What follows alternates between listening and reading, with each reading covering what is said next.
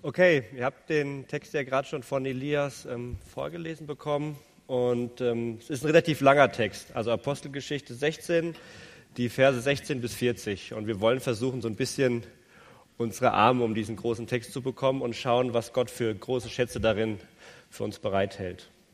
Und über diesem ganzen Text, um den es heute gehen soll, ähm, soll so ein bisschen die Botschaft schweben, Gott lässt sich nicht aufhalten. Gott lässt sich nicht aufhalten. Wir werden ganz viele Konflikte sehen, menschliche Konflikte, bestimmte Personen, die da aufeinandertreffen. Wir werden geistliche Konflikte sehen, dass da gekämpft wird um Wahrheiten, um Botschaften. Wir werden sehen, dass Menschen gefangen sind.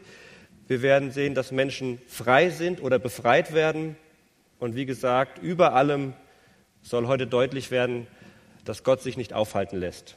Bevor wir uns jetzt die ersten Verse anschauen können, so ab 16 bis ungefähr 18, ähm, müssen wir so ganz kurz den Kontext herstellen. Also schauen, was steht denn unmittelbar vor unserem Text, das wir sehen, in welche Situation wir jetzt hineingeworfen werden.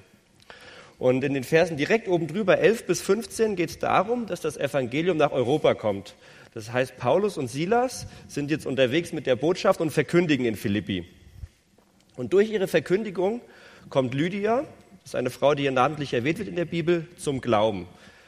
Gott hat ihr das Herz aufgemacht, das Evangelium kam mit Macht und Kraft in ihr Leben, sie wurde wiedergeboren, ein Christ war da, Lydia. Das heißt, Gott hat in Philippi sehr mächtig gewirkt.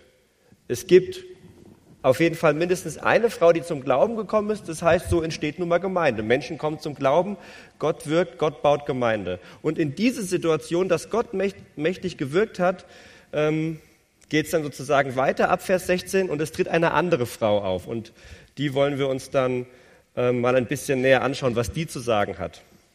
Also in Vers ähm, 16 erfahren wir, dass es sich um die gleiche Örtlichkeit handelt, wo auch Lydia ähm, vom Evangelium gehört hat. Also diese Gebetsstätte wird da erwähnt. Und diese Frau, die jetzt hier auftaucht, die sagt etwas ganz Besonderes. Und zwar in Vers 17 steht das, da sagt sie über Paulus und Silas, diese Menschen sind Knechte Gottes, des Höchsten, die euch den Weg des Heils verkündigen. Wenn man das so hört oder liest, denkt man ja erstmal, oh super, wunderbar, noch eine Frau, die zum Glauben gekommen ist. Ich stelle mal die ganz steile These auf, 99 Prozent der Menschen hier im Raum würden sagen, das muss doch ein Christ sein. Wer sowas ausspricht, wer sowas auch noch laut hinausruft, der ist doch auf der richtigen Seite, der gehört doch dazu.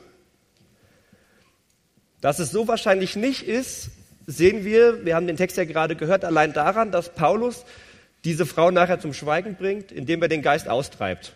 Er war unwillig, er wollte das nicht mehr hören. Also sehen wir schon vom Ergebnis her, das war doch irgendwie nicht so ganz wichtig, was da passiert ist mit dieser Frau. Und wir wollen uns eben das ein bisschen näher anschauen, weil da eine ganz wichtige Wahrheit und ein ganz wichtiger Konflikt nämlich schon drin liegt. Ähm, diese Frau hatte einen Wahrsagergeist. Ähm, wörtlich steht hier ein Geist Python. Und um das sozusagen zu verstehen, warum das kein guter Geist ist, brauchen wir sozusagen so ein bisschen Kenntnisse aus dieser Zeit, aus der griechischen Mythologie. Ähm, ich will das nur so ganz kurz machen, dass ihr so ein bisschen den Hintergrund habt, warum man erkennen kann, dass das jetzt kein guter Geist ist. Und zwar war Python so ein schlangendrachenähnliches Tier, kann man vielleicht sagen. Ähm, und das stand beim Orakel von Delphi. Und wer das vielleicht schon mal gehört hat, weiß, dass man da durch Geister als Mensch zum Beispiel Informationen über die Zukunft bekommen hat. Das waren aber keine Geister Gottes, sondern dämonische Geister oder auch Geister des Teufels. Und diese Frau hatte also so einen Geist. In dieser Frau war dieser Geist und hat sowas ausgesprochen. Hat also gesagt, das hier sind Knechte Gottes des Höchsten und die verkündigen euch den Weg des Heils, den Weg ähm, zur Rettung. Und natürlich waren Paulus und Silas ähm, besondere Menschen, gerade Paulus, ja, ein, ein Apostel. Das heißt, er wusste sofort mit Sicherheit, wer da wirklich vor ihm steht. Er hat zwar die Botschaft genauso gehört, wie wir sie jetzt gelesen haben, Er wusste aber genau im Herzen, was da wirklich vor sich geht, dass das kein guter Geist ist, der aus der Frau spricht, dass auch diese Frau nichts Gutes eigentlich sagt, sondern dass sie ja von einem dämonischen Geist bestimmt wird. Und dann ist die Frage, wieso, wieso sagt er dann sowas? Wieso sagt denn also ein dämonischer Geist, ein Geist des Satans so etwas, wo wir doch sagen würden, wer sowas sagt, gehört zu Gott? Und hier sehen wir schon den ersten Konflikt. Also einmal ganz menschlich. Paulus stört, dass die Frau da andauernd solche Sachen ruft, aber geistlich ist dahinter der viel größere Konflikt. Wir haben vorher gesehen, Gott tritt auf und wirkt ganz mächtig und bringt mindestens eine Frau zum Glauben. Und im nächsten Moment, an der gleichen Stelle, taucht jemand auf, der anscheinend auch eine gute Botschaft hat, aber von Paulus gestoppt wird, weil ganz deutlich für ihn ist, das ist der Gegenspieler. Der hat, die Frau hat nichts mit Gott zu tun. Das heißt, hier ist der Konflikt, Gott wirkt und Satan wirkt aber auch. Auch Satan hat hier in der Geschichte sofort seinen Propheten auf den Platz gestellt, der auch anfängt, Sachen zu sagen. Und vor allem Sachen, wo wir doch beim ersten Hinschauen sagen würden, ist doch alles okay, passt doch, was die da so sagt. Und dieser erste Konflikt geht dann so aus, das sehen wir dann in Vers 18, wo dann beschrieben ist, Paulus wurde unwillig, also er war es leid, diesen bösen Geist zu hören und hat ihn ausgetrieben. Und durch seine apostolische Kraft und Vollmacht konnte er es auch sofort. Er hat es gesprochen und es war so. Der Geist war weg. Eins zu null für Gott könnte man sagen. Ja, die Bedrohung war da, die, der Geist war da, aber Paulus ähm, konnte mit der Kraft Gottes diesen Konflikt ja, für sich entscheiden. Wir sehen hier auch ähm, schon die erste, ersten Hinweise auf Gefangenschaft. Der Geist war ja in der Frau und die Frau war nichts anderes als eine Marionette dieses Geistes, die benutzt wurde, um bestimmte Botschaften weiterzugeben. Und die Freiheit war hier bei Paulus weil er von so einem Geist, von so einem Geist oder von anderen Geistern dieser Art niemals kontrolliert werden konnte, weil er Gott unterstand. Er war frei davon und konnte auch in dieser Freiheit, in dieser Vollmacht, die er hatte, diesen Geist austreiben aus dieser Frau.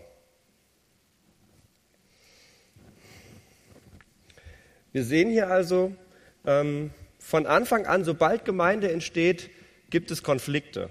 Sobald Gemeinde entsteht, sobald Gott groß wirkt, tritt auch der Gegenspieler auf. Und die erste Taktik, die er also zu haben scheint, ist, er versucht durch gut klingende Sätze einen Fuß in die Gemeinde zu bekommen.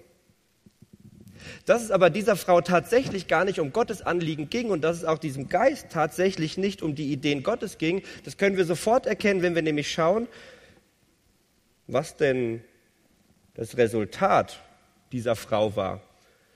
Das sehen wir ähm, bereits in Vers 16. Da steht nämlich, dass sie ihren Herren großen Gewinn brachte. Es ging also ums Geld. Dieser Geist war hauptsächlich dafür da, viel Kohle herbeizuschaffen.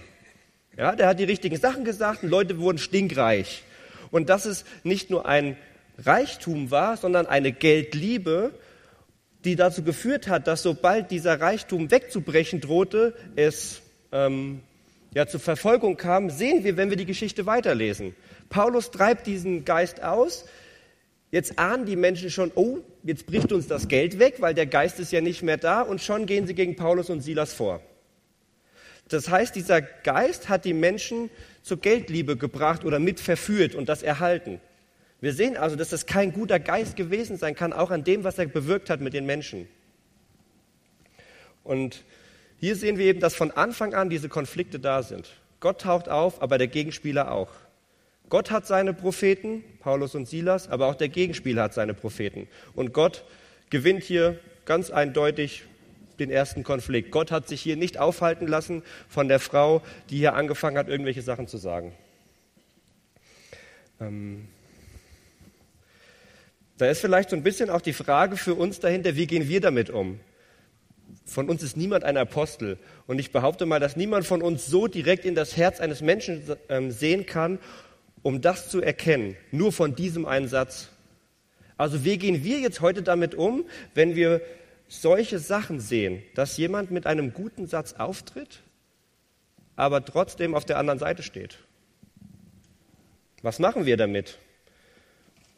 Das ist ja das wirklich Gefährliche.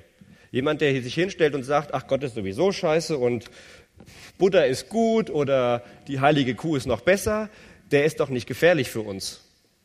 Der Atheist ist doch nicht gefährlich für uns. Gefährlich ist doch der für uns, der nach außen hin die richtigen Floskeln parat hat, aber tatsächlich uns verstrickt in Geldliebe oder andere Dinge. Genau wie hier.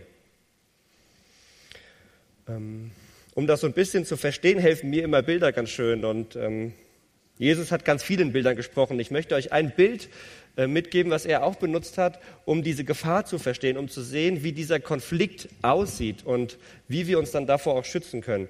Ähm, geht mit mir ganz kurz in Matthäus 7.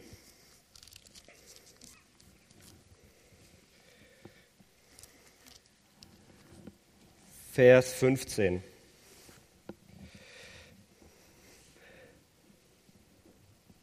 Matthäus 7, Vers 15. Jesus ist hier mitten in der Bergpredigt und sagt hier, hütet euch aber vor den falschen Propheten, die in Schafskleidern zu euch kommen, Inwendig aber sind sie reißende Wölfe, die in Schafskleidern zu euch kommen. Hütet euch vor den Menschen, die nach außen hin so aussehen, als ob sie ein Schaf wären. Die natürlich, so wie diese Frau, erstmal Botschaften aussprechen, die gut klingen, die nach außen hin eben so aussehen, als ob sie dazugehören. Aber wie sagt Jesus hier, inwendig ist es der Wolf, der uns zerreißen will.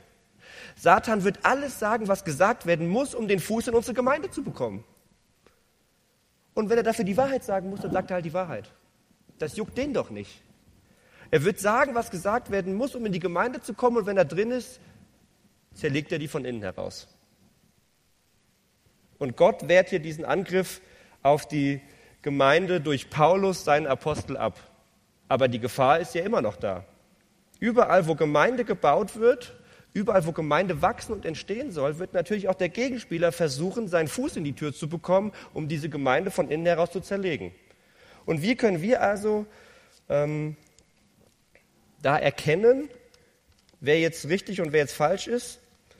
Einfach im nächsten Vers gibt Jesus uns die Antwort. Wie erkennen wir diese falschen Propheten, diese Wölfe in Schafskleidern? Vers 16. An ihren Früchten werdet ihr sie erkennen. An ihren Früchten. Und was war die Frucht dieser Frau? Geldliebe bei anderen Menschen. Und wir wissen aus der Bibel, dass das etwas ist, wovon Jesus gar nichts zählt und Gott gar nicht zählt. Er kommt ein Kamel durch ein Nadelöhr, bevor ein Reicher und so weiter. Ihr kennt wahrscheinlich all den Vers. Das heißt, an den Früchten eines Menschen können wir sehen, ob er tatsächlich das ist, was er mit den Worten vorzugeben versucht. Sagen kann man alles. Ich kann behaupten, ich bin Arzt. Ob das stimmt, könntet ihr nur beurteilen, wenn ihr mich einmal an einem Patienten sehen würdet. Und ihr würdet alle sofort wissen, das ist kein Arzt. Der weiß gar nicht, was er da tut. Ja? Das heißt, an den Früchten sollen wir erkennen, ob jemand das ist, was er zu scheinen vorgibt. Und wenn er es nicht ist, wie Paulus versuchen abzuwehren. Deswegen sagt Jesus auch, seid wachsam, hüte dich davor. Dieser Konflikt wird kommen. Da, wo wir Gemeinde bauen wollen, wird auch der Gegenspieler sein, um seinerseits eingreifen zu können. Ähm, nach dieser ersten Abwehr Gottes, also steht jetzt 1 zu 0 für Gott, geht es natürlich weiter. Jetzt hat es der ähm, Teufel also nicht geschafft, seinen Fuß in die Gemeinde zu bekommen, weil sein Prophet stillgelegt wurde. Ähm, was bleibt dann noch übrig, wenn man es nicht schafft, nett in die Gemeinde zu kommen? Man verfolgt sie. Wenn man nicht von innen heraus die Gemeinde zerstören kann, müssen sie von außen bedrängt werden. Und nichts anderes passiert jetzt. Der Geist ist ausgetrieben, ich habe das eben schon gesagt. Und ab Vers 19 bis 24 sieht man jetzt, wie der Teufel die Menschen benutzt, um die Gemeinde Gottes zu bedrängen, indem er nämlich jetzt die ähm, Verkündiger des Evangeliums kaltstellen will. Gelingt am besten dadurch, dass man sie irgendwo einsperrt. Am besten den Schlüssel wegschmeißt in eine ganz dunkle Zelle und da können die keinen Schaden anrichten. Da können die ja nichts erzählen, sind sie weg. Und nichts anderes passiert hier. Dann werden sich ein paar Sachen ausgedacht, warum man das machen kann. Dann wird zum Beispiel, so wie hier gesagt, die verbreiten Unruhe. Ja, die bringen hier die Leute durcheinander, die verwirren ja alle und das, was die sagen, das dürfen wir sowieso nicht glauben, also müssen die weg. Tatsächlich lesen wir in Vers ähm, 19, tatsächlich war es einfach nur, weil die gesehen haben, es gibt kein Geld mehr. Ja, die Hoffnung auf ihren Gewinn war dahin. Und das war der Grund. Die Geldliebe war der Grund, jetzt diese Störenfriede zu verfolgen. Die mussten weg. Und das lief jetzt nicht irgendwie ab, so nach dem Motto, ja, jetzt kommt mal bitte hier ins Gefängnis und dann setzt ihr euch mal bitte dahin. Verfolgung reißt Verfolgung mit allem, was an Mitteln zur Verfügung steht. Das hieß hier ähm, vor, vor einer Volksmenge, also nicht im Geheimen. Es muss ja also auch öffentlich sein, es muss dann auch demütig sein für die Verfolgten. Die Kleider werden abgerissen, geschlagen, viele Schläge und dann erst ins Gefängnis. Das heißt, vor einer Volksmenge, stellt euch vor, man würde mich jetzt hier fast nackt ausziehen und schlagen. Das ist absolut demütigend und vermutlich somit ähm, emotional das Schlimmste, was man sich so vorstellen kann. Ja, es tut höllisch weh und alle schauen zu. Und die Volksmenge jubelt darüber vermutlich und freut sich daran. Ist ja ein schönes Schauspiel, wenn da vorne einer rumschreit.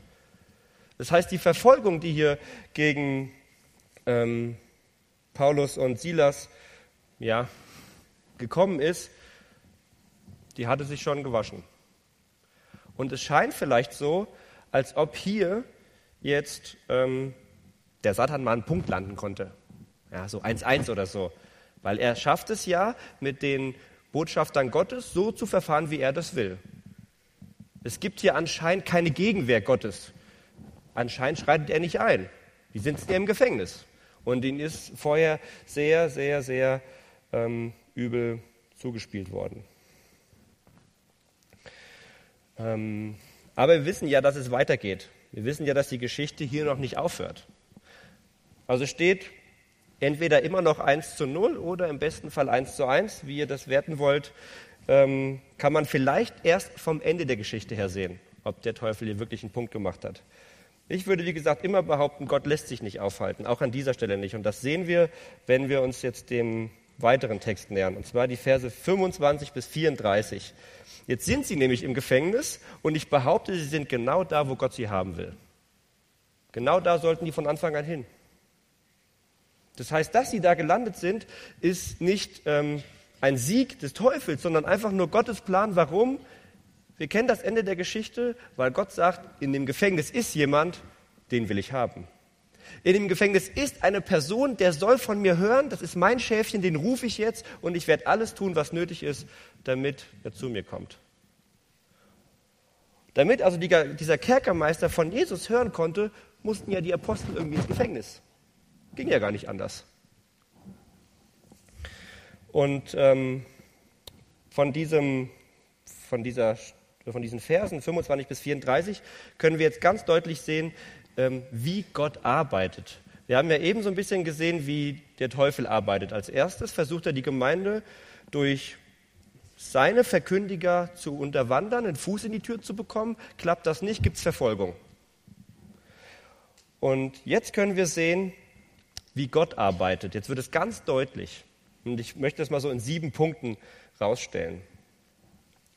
Und ich denke, in diesen Punkt, sieben Punkten oder durch diese sieben Punkte wird eben auch ganz deutlich, dass Gott sich niemals aufhalten lässt. Gott hat seinen Plan und er wird alles tun, was nötig ist. Und wenn er ein Erdbeben braucht, dann macht er halt ein Erdbeben. Und das ist das Wunderbare, ähm, was wir dann auch nachher mitnehmen können, denke ich. Ähm, Punkt eins: Gott kann in jeder Sekunde eingreifen, um Leid zu verhindern. Das wissen wir, weil das Erdbeben, was er in dem ähm, Gefängnis geschickt hat, um die Türen aufzumachen und so weiter, hätte er ja vorher auch schicken können. Als sie an dem Marktplatz standen und ausgepeitscht wurden, hätte er ein Erdbeben schicken können. Er hätte den Blitz vom Himmel schicken können. Also er hätte alles tun können, um das zu verhindern. Das heißt, Gott ist allmächtig. Er ist nie zu schwach. Ähm, man kann auch nicht sagen, er hätte keine Zeit gehabt, sich darum zu kümmern. Er kann immer eingreifen, das sehen wir. Er kann Erdbeben schicken. Er hätte Löcher entstehen lassen können, dass die ganzen Auspeitscher einfach verschwinden in der Erde. Dann geht die Erde wieder zu, alles ist gut. Also es wäre für Gott alles möglich gewesen, ohne sogar in den Willen der Menschen einzugreifen, um das zu verhindern, was vorher passiert ist. Also Gott kann in jeder Sekunde eingreifen. Das war der erste Punkt. Der zweite Punkt, das haben wir aber gesehen, Gott greift nicht immer ein. Gott greift nicht immer dann ein, wenn wir uns das wünschen. Und ich bin mir ganz sicher, als Paulus und Silas da auf diesem Platz standen, halbnackt oder ganz nackt, vor den vielen Menschen, dass sie wollten, dass Gott eingreift. Ich bin mir sicher, dass sie gebetet haben und den Herrn angefleht haben, Herr, bitte rette uns hier raus. Lass das nicht zu. Greif ein, hilf uns. Aber er hat es nicht gemacht. Ja, das heißt, Gott greift nicht immer ein, wenn wir das wollen oder wenn wir meinen, er müsste doch jetzt aber. Zweiter Punkt war das. Gott greift nicht immer ein. Der dritte Punkt, aber Gott greift manchmal ein. Gott greift manchmal ein, um uns zu retten und vor allem um andere zu retten. Und wenn Gott eingreift, das ist das Wunderschöne, dann macht er alles, was nötig ist. Er greift da nicht nur ein bisschen ein, sondern wenn es nötig ist, dann macht er ein Erdbeben. Und ich bin sicher, wenn es heute Abend nötig ist, dass eines seiner Schäfchen hier zum Glauben kommt, dann würde er die Decke trennen. Dann würde er die Stuhl reindrehen, er würde alles machen, was nötig ist. Die ganze Macht des Himmels würde er auffahren, um sein Ziel zu erreichen. Er hält dann nichts zurück.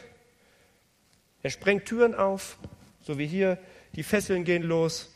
Also auch richtig in die, ich nenne das mal, übernatürliche Kiste greift er, um uns zu überzeugen, dass er da ist. Wird nicht zurückgehalten. Das war der dritte Punkt. Der vierte Punkt. Wenn Gott nicht eingreift, dann können wir und sollen wir beten und singen. Das ist das, was Paulus und Silas im Gefängnis gemacht haben. Vers 25. Um Mitternacht aber beteten Paulus und Silas und Lob sangen Gott. Und die Gefangenen hörten ihnen zu. Und jetzt fragst du dich vielleicht, beten und singen, wenn ich gerade im Gefängnis bin? Und wenn ich doch gerade weiß, Gott hätte mir das alles ersparen können? Und wenn ich doch weiß, ich bin nur hier, weil Gott das irgendwie will, ich wurde gerade geschlagen, weil Gott das irgendwie in seinem Plan vorsieht, jetzt soll ich auch noch singen und ihn loben und ihm vielleicht auch noch irgendwie danken oder so? Hä? Was ist denn mit dir nicht richtig? Ja, vielleicht denkst du das gerade. Das passt doch gar nicht. Aber die haben das gemacht. Und ja ist die Frage, warum? Warum sollte man, kann man, wie kann man in so einer Situation Gott loben und sagen, Herr, ich bin froh, dass du mein Gott bist. Ich bin froh, dass du mich rettest. Ich bin froh, dass du da bist. Ich danke dir. Ich bin glücklich in dir. Wie soll das gehen? Ich bin davon überzeugt, dass Paulus und Silas diesen Gott ganz genau kannten und deshalb konnten sie das tun. Deshalb haben sie das gemacht. Die wussten ganz genau, wer Gott ist. Und das hat sie durch die Kraft des Heiligen Geistes befähigt, Gott auch in dieser Situation anzubeten. Dahinter steht folgender Gedanke. Wenn Gott es am Tag davor würdig war, ähm, angebetet zu werden, wenn Gott davor es wert war, gepriesen zu werden, gelobt zu werden, dann ist er es auch an dem Tag, wo es mir schlecht geht. Dann ist es auch am nächsten Tag. Warum? Weil Gott sich nicht ändert. Gott ist immer der gleiche. Das heißt, wenn Gott es an einem Tag ist wert zu sein, gelobt zu werden und in den Himmel gepriesen und gesungen und angebetet zu werden, dann ist er es auch an den Tagen, wo es mir schlecht geht. Weil Gott ist immer der gleiche. Das heißt, wenn wir den Grund suchen, warum wir zu Gott beten, dann dürfen wir niemals auf uns schauen. Wir dürfen nicht schauen danach, wie fühle ich mich denn heute? Fühle ich mich heute nach Anbetung oder nicht? Wie geht es mir denn heute? Habe ich heute gute Umstände oder habe ich keine guten Umstände? Sondern wenn wir einen Grund suchen, warum wir Gott anbeten sollten, dann liegt der Grund ganz allein in Gott, nämlich in dem, wer Gott ist, was Gott Großartiges getan hat für uns, was er noch tun wird und wie er von seinem Wesen nach ist. Voller Gerechtigkeit, voller Liebe, voller Schönheit, voller Heiligkeit, voller Weisheit, voller Macht. All diese Dinge waren so präsent bei Paulus und Silas, dass sie wussten, egal wie es um uns steht, wir haben immer tausend Gründe, Gott zu loben und zu singen. Und das haben sie gemacht. Das haben sie gemacht. beten und singen. Das war der vierte Punkt. Fünfter Punkt. Wenn Gott dann eingreift, wird ein Zeugnis sichtbar oder wird Zeugnis abgelegt. In dem Augenblick, wo die Erde bebt, die Türen springen auf, die Fesseln fallen ab, alles guckt sich um, ist verwirrt, waren Paulus und Silas die beiden, die genau wussten, was hier los ist. Das waren die beiden, die genau erklären konnten, wer jetzt hier gerade was gemacht hat und sagen ja auch zu dem Kerkermeister, bleib ruhig, tu dir nichts an, alles ist gut. Ja, die konnten die Ruhe bewahren, das müsst ihr euch mal vorstellen. Also wenn hier jetzt die Erde beben würde, weiß ich nicht, ob hier irgendeiner ruhig sein könnte, weil er wüsste, ja, Gott macht das gerade, ja, alles ist gut. Aber wir können Zeugnis abgeben, weil wir diesen großen Gott kennen und weil wir wissen, dass er eben genau das einsetzen kann. Er kann Erdbeben schicken, er kann Meere teilen, er kann die Sonne verdunkeln, wenn er das will, er kann sie ganz abschalten, er kann Wände und Türen hier aufgehen lassen. Ja, wir können Zeugnis davon ablegen. Und dieses Zeugnis führt dann, hier wie in dieser Geschichte, dazu, dass andere Menschen zum Glauben kommen. Auf den Kerkermeister werfen wir gleich noch einen etwas genaueren Blick. Aber wir haben das ja eben gehört. Es ist so etwas Mächtiges passiert, so etwas Gewaltiges ist passiert. Und Paulus und Silas können von diesem Gott bezeugen, können ihm sagen, Jesus Christus ist der, der dich retten wird. Und er kommt zum Glauben, er und seine ganze Familie. Punkt 7 und der letzte Punkt, den wir über Gott lernen können. Wenn wir für Gott unterwegs sind, wenn wir das Evangelium verkündigen, dann steht die ganze Macht des Himmels hinter uns. Das ist ziemlich beeindruckend, finde ich. Wenn wir, egal wo, ob hier oben heute oder wenn du in der Schule bist, in der Klasse bist, auf der Straße, an der Bushaltestelle, völlig egal wo, wenn du Jesus verkündigst, hast du in dem Augenblick die ganze Macht des Himmels hinter dir und Gott wird alles tun, alles tun, was er in der Situation für nötig erachtet, sein Schaf zu rufen. Stell dir vor, du sitzt in strömendem Regen mit irgendeinem und du, und du erzählst von Jesus und Gott will in dieser Situation das Herz dieses Menschen erobern und auf einmal macht er über euch so einen Sonnenschein. Nur über euch beide. Ja, all das ist möglich. Die ganze Macht des Himmels steht dir zur Verfügung, steht hinter dir, wenn du Christus verkündigst. Das kann uns richtig Mut machen. Ich bin sicher oder ich bin davon überzeugt, dass das genau das war, was Paulus und Silas Mut gemacht hat. In jeder schwierigen Sekunde, die sie da durchleben mussten. Gott lässt sich eben nicht aufhalten, auch nicht durch die Verfolgung seiner Jünger, sondern seine Jünger wissen, Gott ist der Sieger. Gott geht immer als Sieger hervor, auch wenn wir jetzt gerade im Dreck sitzen. Und wenn jemand zum Glauben kommt, sind wir uns, glaube ich, alle einig, dass das ein Sieg war. Es gibt keinen schöneren Sieg, als wenn Menschen gerettet werden wenn Menschen befreit werden. Und hier sehen wir auch so ein bisschen die ähm, unterschiedlichen Gefangenschaften nochmal. Weltlich gefangen waren in der Situation Paulus und Silas. Aber geistlich gefangen waren sie hundertprozentig nicht. Sie wussten genau, dass Gott hinter ihnen steht. Sie wussten genau, sie brauchen sich davon nicht zu fürchten. Und ähm, da ging es dem Kerkermeister viel schlechter. Dann werfen wir mal einen etwas genaueren Blick auf den, so in sein Innerstes. Als nämlich dieser Tumult da losbricht, das Erdbeben kommt, die Türen springen alle auf, ähm, ist er so entsetzt und so verängstigt, dass er sich umbringen will. Vers 27 steht. Er zog das Schwert und wollte sich umbringen, da er meinte, jetzt sind ja alle geflohen, alle Gefangenen sind weg. Das heißt, der Kerkermeister ist eigentlich der, der gerade richtig gefangen ist. Er sieht überhaupt keine Rettung in seinem Leben und er ist so an den Abgrund gestellt, dass er meint, nur noch der Selbstmord kann ihn jetzt hieraus retten. Ja, das ist so der einzige Ausweg in Anführungszeichen, obwohl uns ja klar ist, das ist ja gar kein Ausweg, das ist ja das Ende. Das heißt, er ist gefangen und er schreit nach Rettung. Er stellt die entscheidendste Frage, die wir jemals stellen können, nämlich, was muss ich tun, dass ich errettet werde? Wo ist also meine Hoffnung? Wo ist meine Rettung? Das heißt, in seinem Inneren sah es ziemlich düster aus. Ähm, sehr hoffnungslos.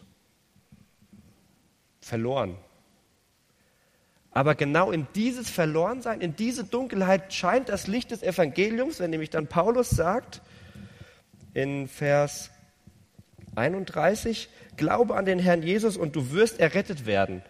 Das Evangelium, das Licht scheint in die Dunkelheit und holt diesen Mann da raus. Und das ist auch eine Frage, die wir uns heute stellen können, die Elias schon am Anfang so ein bisschen aufgeworfen hat. Ist das bei uns so? Waren wir schon mal an dem Punkt, oder an diesem ähnlichen Punkt, wie es dem Kerkermeister geht, dass wir gedacht haben, erkannt haben oder erkennen durften, dass es eigentlich für uns keine Hoffnung mehr gibt. Wir haben eine Situation im Leben, aus der wir uns nicht retten können. Hast du schon mal erkannt, dass du verloren bist? Dass du das Licht brauchst, weil es dunkel ist um dich?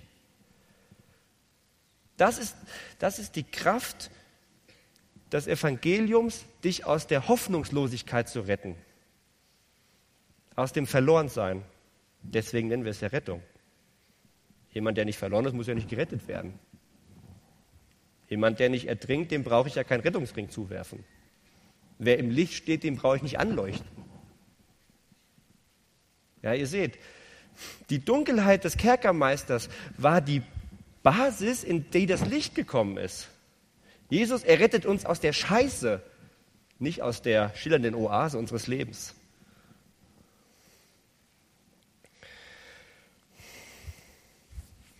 Und wir sehen auch, dass das, was mit dem Kerkermeister passiert ist, wahrscheinlich echt war.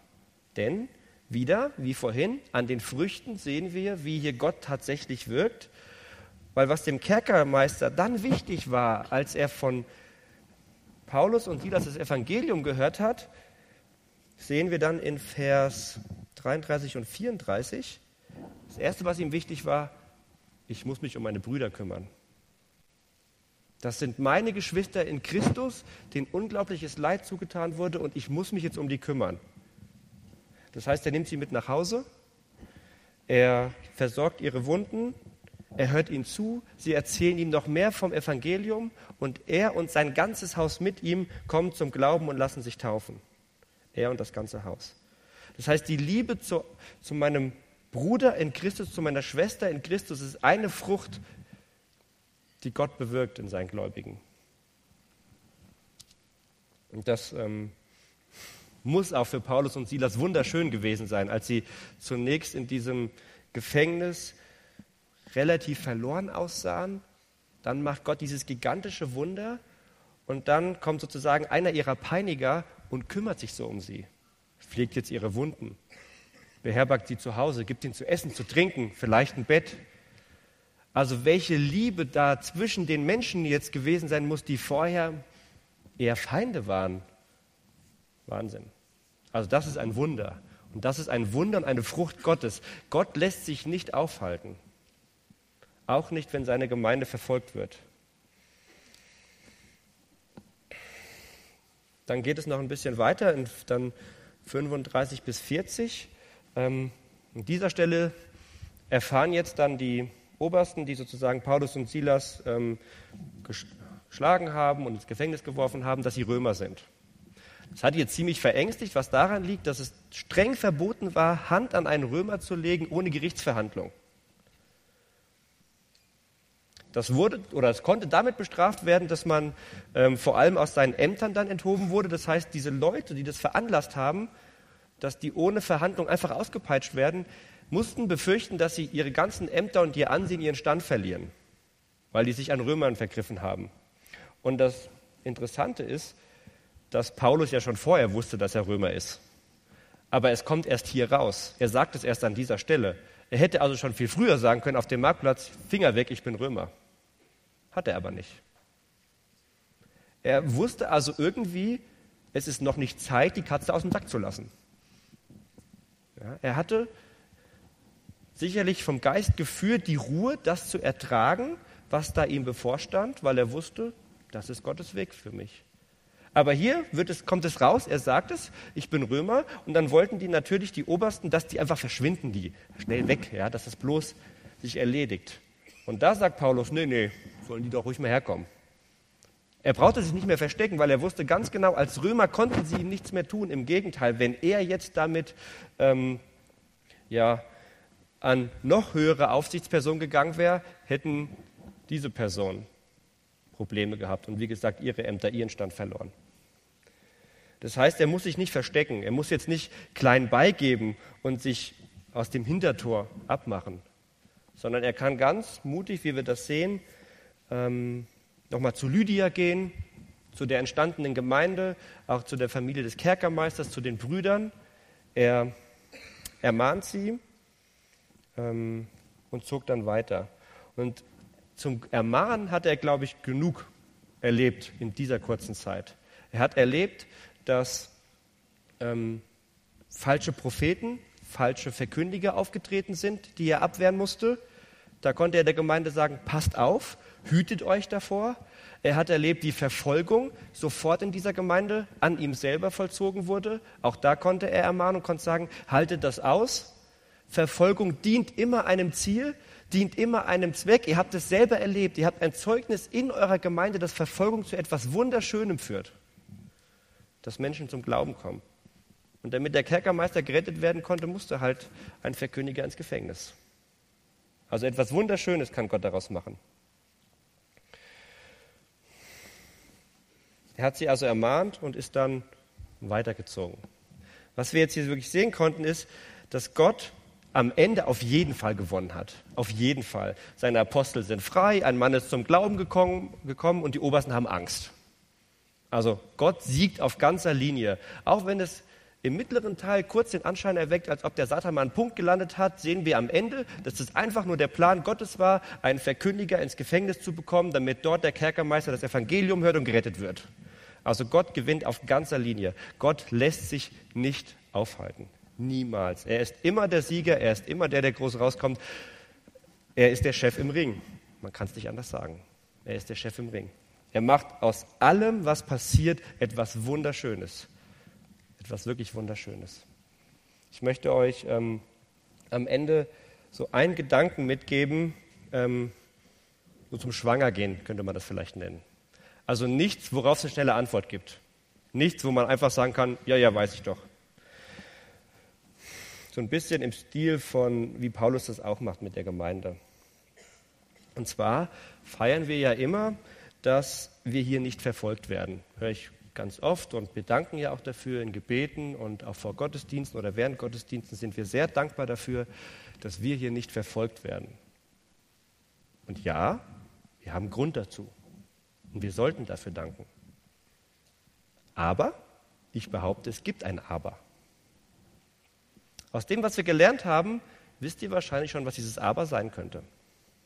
Wenn wir sagen, wir sind ein frommer Delkreis, hier wird Gemeinde gebaut, hier kommen Menschen zum Glauben, hier wird Jesus Name groß ausgerufen, hier gibt es viele Gemeinden, aber es gibt keine Verfolgung. Wo ist dann der Gegenspieler? Wenn wir im Text sehen, dass Satan da auftaucht, wo Gemeinde gebaut wird, um das zu verhindern, und hier wird nicht verfolgt. Warum eigentlich nicht? Wir haben ja auch gelernt, er hat zwei Möglichkeiten, Gemeinde zu bedrängen. Und die Verfolgung ist die, die zweite Möglichkeit, wenn die erste nicht geklappt hat. Jetzt ist die Frage, hat er vielleicht geschafft, genug seiner Leute in den Gemeinden zu postieren, dass er gar keine Verfolgung braucht? weil er nämlich sagt, lasst sie doch ruhig verkündigen, die zerlegen sich doch sowieso selber. Die erzählen so viel Unsinn, lasst die schwätzen, da brauche ich keine Verfolgung. Bloß nicht einsperren, die sollen reden, reden, reden, weil was die reden, passt wunderbar zu mir. Die reden viel, Floskeln, aber innerlich gehören sie eher zu mir. Genug Leute in den Gemeinden, Verfolgung brauchen wir nicht. Das könnte ein, ein Aber sein bei dieser Ruhe. Und vielleicht oder hoffentlich wollen wir doch lieber auf der Most Wanted Liste des Teufels stehen, oder? Wir wollen doch lieber, dass er sich über uns aufregt, dass er uns hasst, weil wir aktiv sind, weil wir wirklich was bewegen für Jesus. Soll er doch lieber mich platt machen, weil er mich nicht leiden kann, als zu sagen, den Robert kann ich schwätzen lassen. Der ist keine Gefahr für mich. Ich will doch lieber, dass er in meinem Leben eingreift und Trümmer erzeugt und wütend um sich schlägt, wie bei Paulus und Silas, weil er keine Chance hat, uns zu verführen. Ich habe doch dann lieber Verfolgung und lieber Schwierigkeiten und lieber kostet mich die Nachfolge richtig was, bevor ich ihm auf den Leim gehe. Oder? Weiß nicht, wie du das siehst oder so. Ähm, wie gesagt, ich glaube nicht, dass es da eine schnelle Antwort gibt bei diesem Thema, bei dieser Frage. Ähm, das ist mir deutlich geworden im Text und ich möchte es euch einfach mitgeben, dass ihr das prüft, dass ihr auch mich heute Abend prüft, dass ihr genau hinschaut, was ich gesagt habe, dass ihr Gutes behaltet, Schlechtes verwerft und ähm, ja, an einem festhaltet, nämlich dass Gott sich nicht aufhalten lässt, egal was passiert. Ich ähm, möchte noch beten und ähm,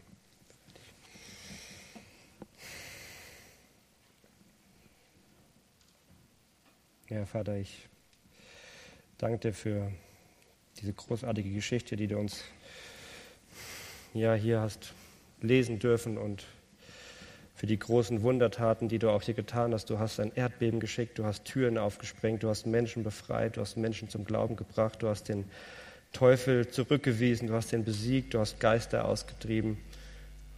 Du hast einfach großartig gewirkt in dieser Geschichte. Und ich bitte dich, dass du uns wachsam machst, wachsam hältst, dass du uns prüfen lässt, was wir hören und was wir sehen. Denn du hast auch gezeigt, dass da, wo du wirkst, da wirkt auch dein Gegenspieler. Und wir haben von dir, Jesus, gehört, dass, dass er auftritt als jemand in, in einem Schafspelz. Jemand, den wir normalerweise einladen würden, mitten in unsere Mitte. Jemanden, den wir reinlassen, den wir zuhören. Aber du hast eben auch gezeigt, wozu das dann führt. Zur Geldliebe vielleicht oder zu anderen Dingen, die nur von dir ablenken sollen. Und wir brauchen einfach deine Weisheit und deine Führung, deine Gnade, dass wir da Einsicht bekommen, wenn wir Dinge hören, dass wir recht prüfen, wir brauchen deine Führung und ich bitte dich, dass du das tust, dass du deine Schäfchen bewahrst vor Verführung, dass du Menschen zu dir rufst, dass du ja auch heute Abend Türen aufsprengst bei Menschen im Herzen, dass du sie herausrufst durch deine Macht und auf deinem Weg hältst. Amen.